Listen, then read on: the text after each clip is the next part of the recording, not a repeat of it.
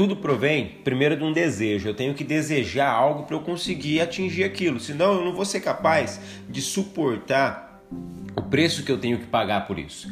E quando a gente fala de desejo, logo vem na nossa cabeça duas palavras bem semelhantes: ambição e ganância.